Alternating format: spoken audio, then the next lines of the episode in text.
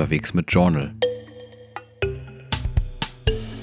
In 14 Monaten von Deutschland bis in den Iran und wieder zurück. Ein Podcast mit Reisetagebuch.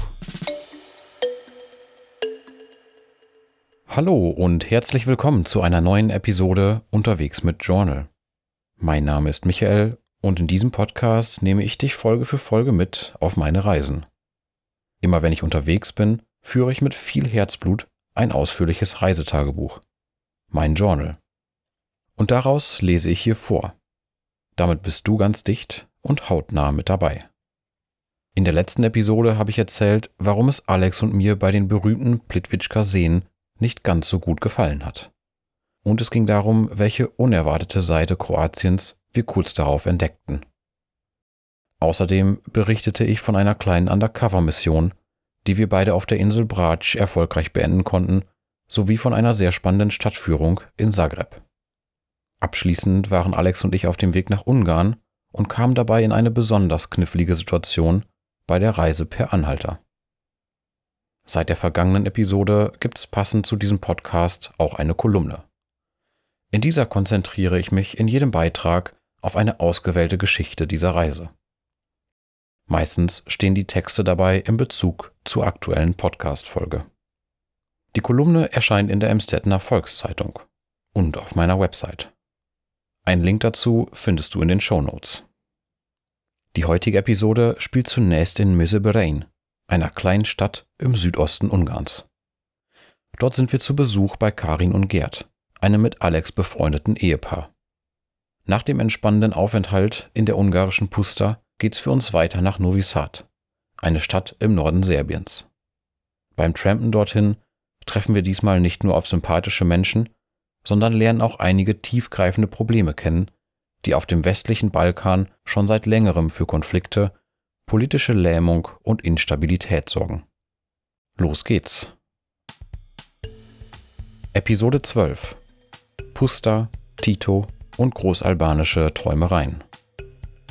Geschrieben am 9. Mai 2018. Reisetag Nummer 80. Es ist 11.15 Uhr. Wir sind bei Karin und Gerd in der Stadt Misibirein im Südosten Ungarns. Bereits vorgestern Nachmittag kamen wir in der kleinen Stadt namens Misibirein an. Gut 10.000 Menschen wohnen hier. Es ist keinesfalls aufregend. Spezielle Sehenswürdigkeiten gibt es hier kaum. Die Hauptverkehrsstraße führt einige LKWs durchs Zentrum hindurch. Untergekommen sind wir bei Karin und Gerd, zwei Freunden von Alex. Karin kommt gebürtig aus Rumänien und ist dort als Siebenbürger Sächsin dreisprachig aufgewachsen, spricht also Rumänisch, Ungarisch und Deutsch. Ihr Ehemann Gerd kommt aus Deutschland. Beide haben viele Jahre ihres Lebens im Ausland verbracht und dort als Deutschlehrer die Schülerinnen und Schüler auf das deutsche Sprachdiplom vorbereitet. So waren sie zum Beispiel bereits in Rumänien, im Kosovo oder eben auch in Montenegro, wo sie Alex während ihres Auslandsjahres kennenlernten. Gerd ist mittlerweile pensioniert. Karin lehrt hier in Meseberein an der örtlichen Schule, wie gewohnt, die deutsche Sprache. Gestern geschahen eigentlich nur drei nennenswerte Dinge. Unser Mittagessen nahmen wir zu viert in einem Restaurant zu uns. Als Hauptspeise bestellte ich mutig das als Megimarta Schültschirketump bezeichnete Gericht. Die einzelnen Bestandteile dieser Mahlzeit waren mir zwar bekannt, ich hatte allerdings noch nie vorher eine gut gewürzte Hähnchenkeule in einem süßen, leicht violetten Kirschpudding liegen sehen. Man wird es mir kaum glauben, aber es hat tatsächlich gut geschmeckt. Dann verfolgten wir live im Fernsehen, wie US-Präsident Trump das Atomabkommen mit dem Iran aufkündigte. I am announcing today that the United States will withdraw from the Iran nuclear deal. In a few moments, I will sign a presidential memorandum to begin reinstating U.S. nuclear sanctions on the Iranian regime. We will be instituting the highest level of economic sanction. Nun bleibt abzuwarten, wie sich die komplexe Lage zwischen den Staaten des Nahen und Mittleren Osten und der EU weiterentwickelt. Hoffentlich kommt es dort nicht zu einer Eskalation. Ansonsten bereiteten Alex und ich gestern eine kleine Präsentation vor. In der Schule, in der Karin Deutsch unterrichtet, sollen wir vor zwei Klassen über unser Semester in Namibia referieren. Karin erhofft sich durch einen solchen Erfahrungsbericht einen Motivationsschub in ihren Klassen. Mal sehen, ob wir das abliefern können. In einer Stunde geht's los zur Schule. Drei Tage später, am 12. Mai. Geschrieben am Abend um 18.50 Uhr bei Karin und Gerd. Die zwei Vorträge liefen nach eigener Einschätzung einigermaßen gut. Wir konnten anscheinend etwas Interesse bei den Deutschschülerinnen und Schülern aus der 11. Klasse wecken. Das Schulgebäude war weder besonders groß, mit zwei Stockwerken, aber auch nicht besonders klein. In der Eingangshalle hingen ganze Fotoserien der ehemaligen Abschlussklassen an den Wänden. Vor allem die älteren Exemplare aus den 80er und 90er Jahren ließen uns mit witzigen Frisuren oder Brillen etwas schmunzeln. Nach unserem Gastauftritt im örtlichen Gymnasium fuhren wir mit dem kleinen Auto von Karin und Gerd einige Kilometer durch die ungarische Pusta. So heißt die Steppenlandschaft rund um Meseberein herum. Sie bildet den östlichsten Ausläufer der Eurasischen Steppe, einer Vegetationswelt, die sich von der chinesischen Mandschurei, also fast vom Pazifik aus, über den eurasischen Kontinent bis nach Ungarn hin erstreckt. Hier findet man weder viele Bäume noch einen einzigen Hügel. Stattdessen konnten wir bis zum weit entfernten Horizont schauen, stets hinweg über absolut planare Ackerflächen oder über grün-gelbe Graswiesen. Gestern beobachteten wir sogar ein Doppeldeckerflugzeug, welches bis auf wenige Meter über den Boden herabflog, um Düngemittel über das Feld zu versprühen. Unser Ausflugsziel war eine schöne Anlage im Grün, auf der Miniaturen von ungarischen Burgen, Kirchen, Brücken und Schlössern ausgestellt waren. Es ist derweil nicht allzu schwer, sich bei Karin und Gerd wohlzufühlen. Gerd redet auf eine Weise, die mich ein wenig an die Stimme von Gaius Pupus, den leicht lethargischen Schiedsrichter aus dem Klassiker Asterix erobert Rom, erinnert. Er ist dabei auf eine sehr witzige und ungezwungene Art selbstironisch. Immer wieder führen Alex und ich längere Diskussionen mit ihm über politische Themen und sind dabei häufig ganz anderer Meinung als der tendenziell konservativ eingestellte Gerd. Mit Karin trinken wir häufiger einen Tee aus übergroßen Tassen und plaudern dabei ein wenig. Wir erzählen von den letzten Reisewochen, sie von ihrem Schulalltag. Dazu gibt's häufig ein köstliches, hausgemachtes Dessert. Gestern fuhren wir in die nächstgrößere Stadt, um dort im Einkaufszentrum zu speisen und ein Eis zu essen. Heute schauten wir uns dann eine nachgebaute Burg in Gjula, unweit der Grenze zu Rumänien an. Diese zwei Ausflüge füllten bei weitem nicht die kompletten Tage. Und das war auch gut so. Mir kommt es gerade recht, dass wir wenig unternehmen. Und auch, dass hier in der Puster einfach wenig zu unternehmen ist. So konnte ich in den vergangenen Tagen etwas herunterfahren und entspannen. Das ist wirklich nötig. Die vergangenen gut 80 Reisetage waren anstrengend. Hinzu kommt, dass ich seit ein, zwei Wochen etwas gestresst bin. Denn obwohl mein Budget für diese Reise noch lange nicht aufgebraucht ist, muss ich irgendwie immer wieder und insbesondere seitdem ich die günstige Ukraine verlassen habe, an die Endlichkeit meines Vermögens denken. Auf der einen Seite schrumpft das Geld, welches ich zur Verfügung habe, mit jedem Tag etwas weiter zusammen. Auf der anderen Seite sind da so viele Orte, die ich noch sehen und erleben möchte. Der daraus resultierende Stress gefällt mir gar nicht. Verwehrt er mir doch den Genuss im Hier und Jetzt, wenn ich mich ihm allzu sehr hingebe. Doch was kann ich dagegen tun? Ein regelmäßiges Einkommen würde sicherlich helfen, bedeutet im gleichen Atemzug aber natürlich die Unfreiheit, die ein Job nun mal mit sich bringt. Außerdem müsste solch einer, am besten mit flexiblen Arbeitszeiten und von unterwegs aus ableistbar, erst einmal gefunden werden. Wichtiger ist also vermutlich eher meine eigene Einstellung. Die Angst vor dem Ende dieser Reise möchte ich möglichst irgendwie abschütteln, um genießen zu können. Gleich werden wir zusammen mit Karin und selbstgemachtem Eierlikör das Finale des Eurovision Song Contest anschauen. Vielleicht kommt Gerd auch noch dazu. Morgen möchten wir dann früh aufbrechen und weiterziehen. Alex und ich peilen an, bis nach Novi Sad im Norden Serbiens zu trampen. Am nächsten Tag, mittags um 12.55 Uhr. Als ich diesen Eintrag schreibe, stehen Alex und ich kurz hinter der ungarisch-serbischen Grenze Röschke, bereits auf serbischem Territorium. Viele hundert Meter ist die Schlange lang, die sich auf der gegenüberliegenden Fahrbahn gebildet hat. Wir stehen gerade auf einer schmalen Landstraße und sind die ersten Meter in Serbien zu Fuß gegangen. Auf unserer Straßenseite ist so gut wie nichts los. In umgekehrter Richtung warten jedoch gleich Dutzende Autos ungeduldig darauf, die Schengen-Außengrenze nach Ungarn passieren zu können. Es geht dort nicht wirklich vorwärts. Die Klimaanlagen der Fahrzeuge ächzen unter der Last der Hitze und kommen kaum gegen die prall vom Himmel scheinende Sonne an. Wir stehen glücklicherweise auf der anderen Straßenseite, wollen nicht hinaus aus Serbien, sondern hinein. Die Grenze überquerten wir vor einer halben Stunde problemlos zu Fuß. Auch bis dorthin lief es heute wie am Schnürchen. Wir standen nie länger als zehn Minuten am Straßenrand und kamen so mit fünf PKWs aus Ungarn heraus. Hier passieren uns gerade allerdings erschreckend wenig Fahrzeuge. Mal schauen, wann es für uns weitergeht. Novi Sad ist noch 120 Kilometer entfernt. Knappe neun Stunden später, abends um 21.45 Uhr, in einem Hostel in Novi Sad. Bevor ich über die weitere Anreise nach Novi Sad berichten kann, muss ich einige Worte über den Westbalkan verlieren. Die Bevölkerungsstruktur ist hier relativ kompliziert.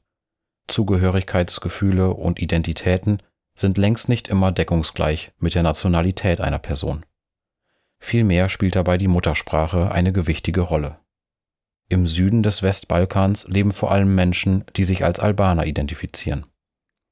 Ihre Muttersprache ist Albanisch, eine Sprache, die als indogermanisch klassifiziert wird und somit zwar ganz entfernt mit zum Beispiel dem Deutschen oder dem Französischen verwandt ist, zunächst einmal aber keinerlei direkte verwandte Sprachen hat. Nördlich und östlich davon leben vorwiegend Menschen, die eine slawische Sprache sprechen. Auch diese sind indogermanische Sprachen, also entfernt mit vielen anderen Sprachen des europäischen Kontinents verwandt. So wird ganz im Norden vor allem Slowenisch oder Kroatisch gesprochen, östlich von Albanien hingegen Mazedonisch. Dazwischen spricht man Bosnisch, Montenegrinisch oder auch Serbisch. All diese Sprachen unterscheiden sich sehr stark vom Albanischen, ähneln sich aber untereinander.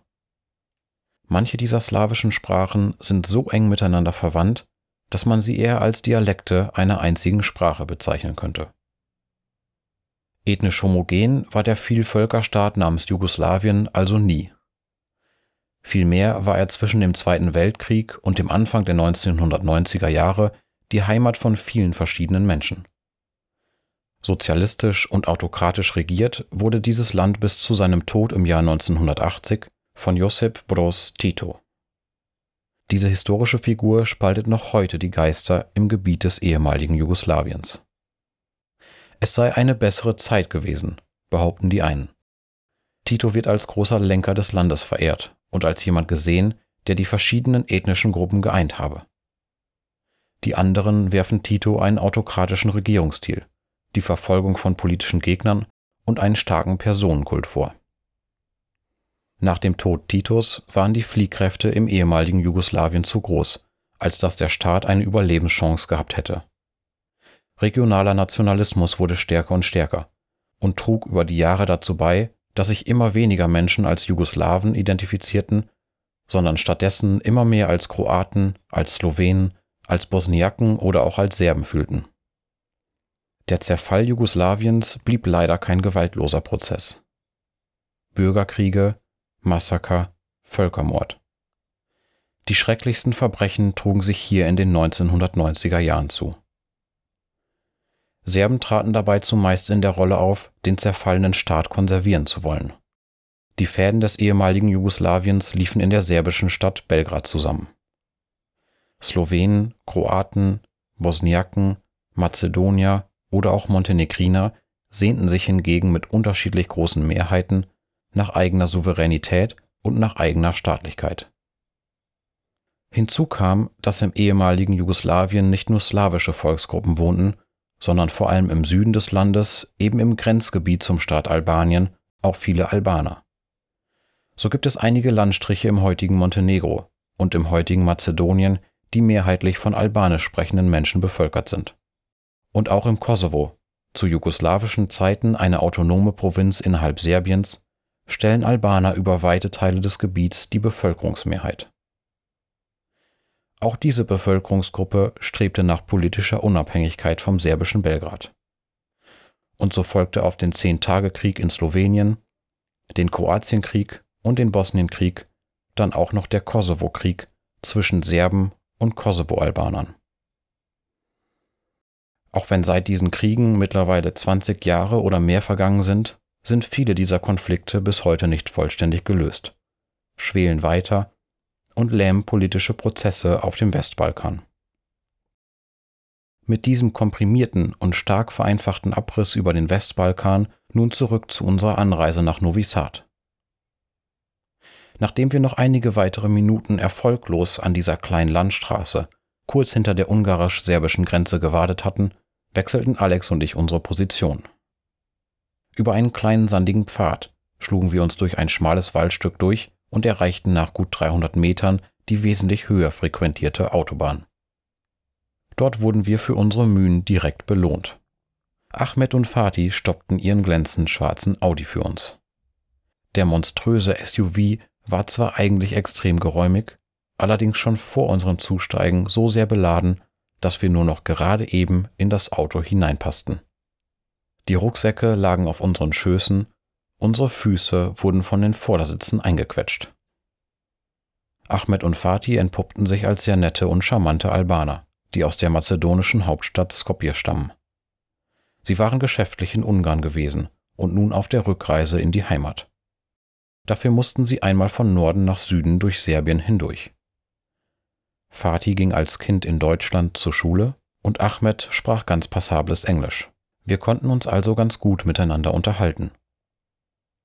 Es war dann aber vor allem ihre Herkunft und ihre ethnische Zugehörigkeit, welche unser Gespräch auf der etwa einstündigen Fahrt nach Novi Sad dominieren sollte.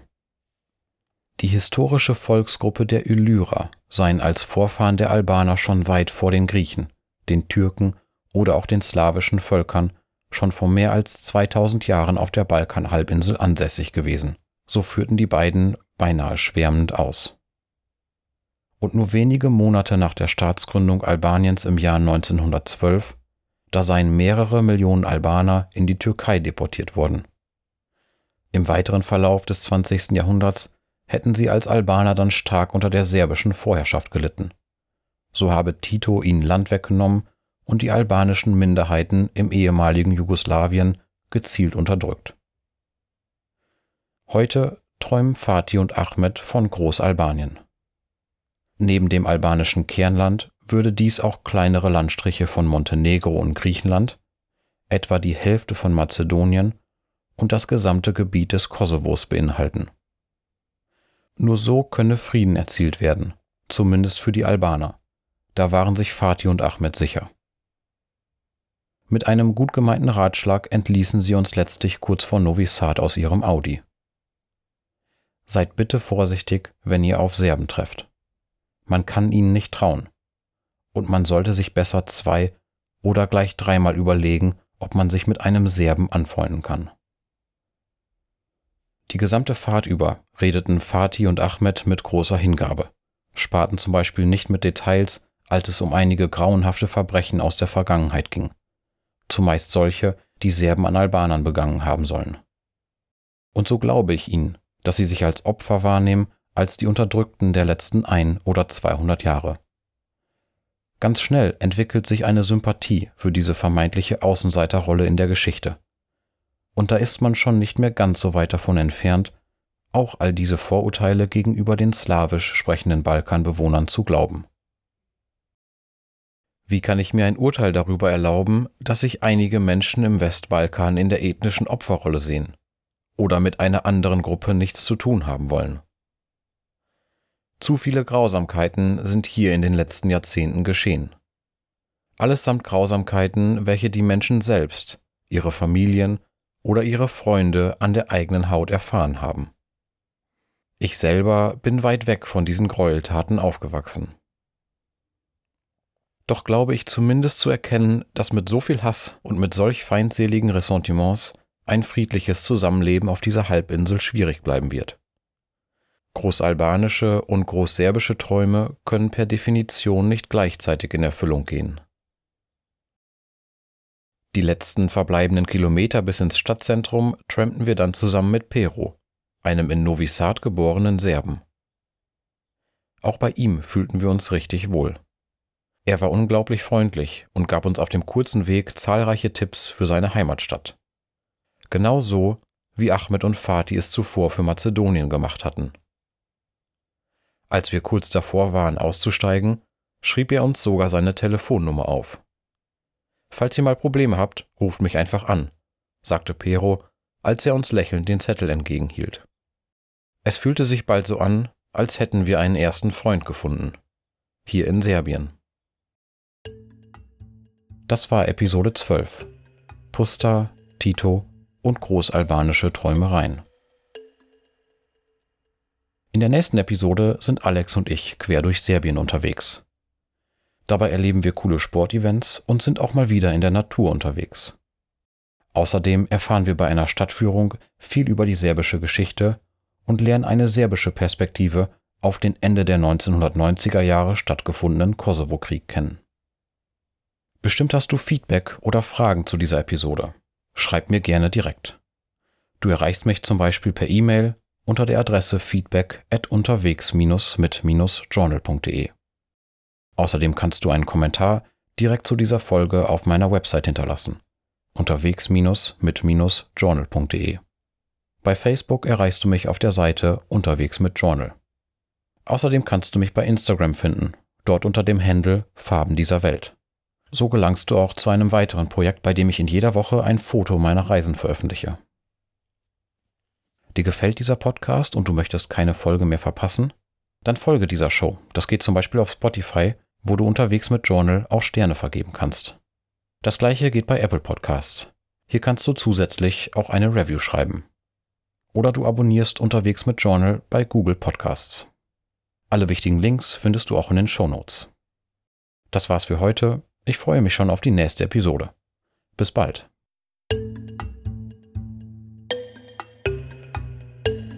Unterwegs mit Journal. In 14 Monaten von Deutschland bis in den Iran und wieder zurück. Ein Podcast mit Reisetagebuch.